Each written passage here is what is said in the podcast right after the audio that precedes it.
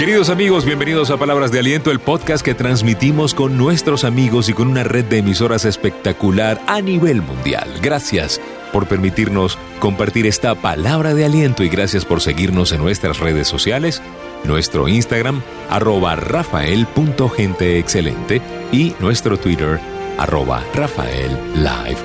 Gracias por permitirnos compartir esta palabra de aliento el día de hoy. El episodio de hoy lo llamamos las raíces del miedo.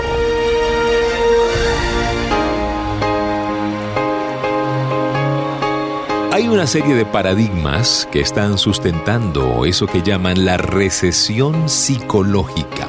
¿Sabía usted de este término? Sí, hay una recesión que está permanentemente en nuestras mentes y es la creencia generalizada de que ya todo está fuera de control de que no sabemos qué es lo que está pasando y qué es lo que va a suceder. En ese paradigma es donde se establece esa llamada recesión psicológica.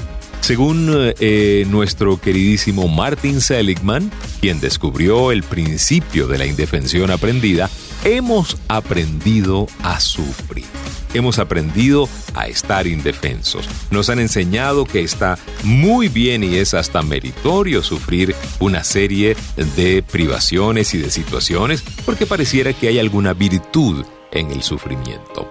La recesión psicológica es un estado emocional, según nuestro queridísimo Stephen Covey. Es un estado emocional en el que las personas sienten extraordinariamente vulnerabilidad en las situaciones económicas especialmente, por lo que tienen una percepción pesimista del presente y aún peor del futuro, lo que no siempre coincide con la realidad.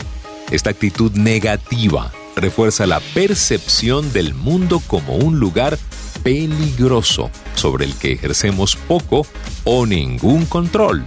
La ansiedad, escuche esto, la depresión, y la sensación de impotencia son una pócima venenosa. Esto es impresionante. La función de usted que me está escuchando en este podcast, en este tema de palabras de aliento, es llevar una palabra de esperanza a la gente para que se deshaga de esa actitud y aprenda a que hay otra manera de pensar donde podemos encontrar otra manera de vivir. Usted y yo necesitamos entender que hay un círculo en el cual debemos trabajar y no es en el círculo de la preocupación, sino en el círculo de nuestra influencia. Así es, el mismo Stephen Covey escribió un libro extraordinario con Bob Whitman que se llama Asegurar resultados en tiempos de incertidumbre. Él dice, a todos nos preocupan muchas cosas. El trabajo, la familia, la deuda nacional, la posibilidad de que un cometa choque con la Tierra. Todas ellas conforman nuestro círculo de preocupación.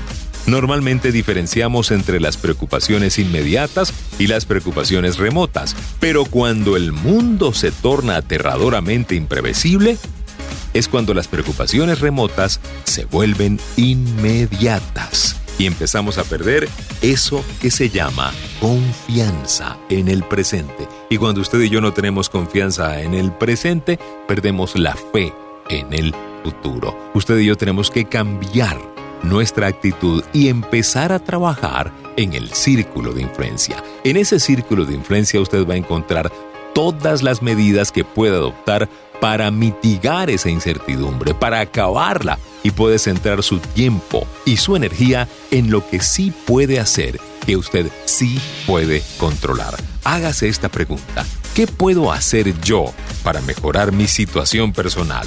¿Qué puedo hacer yo en mi círculo de influencia para mejorar el país que yo quiero tener. Y desde allí empiece a construir un país mejor con lo que usted tiene y con sus talentos. Vamos con las tres recomendaciones de palabras de aliento para el día de hoy. Número uno, haga todos los días algo que le asuste. Eso le va a permitir a usted deshacerse de muchos miedos. Número dos, aprenda a desechar los conceptos que lo atrasan y lo minimizan. Nada de estar pensando que usted nació para sufrir y de que hay virtud en el sufrimiento. Siga adelante. Y número 3. No se preocupe más. ocúpese en lo que usted sí puede hacer.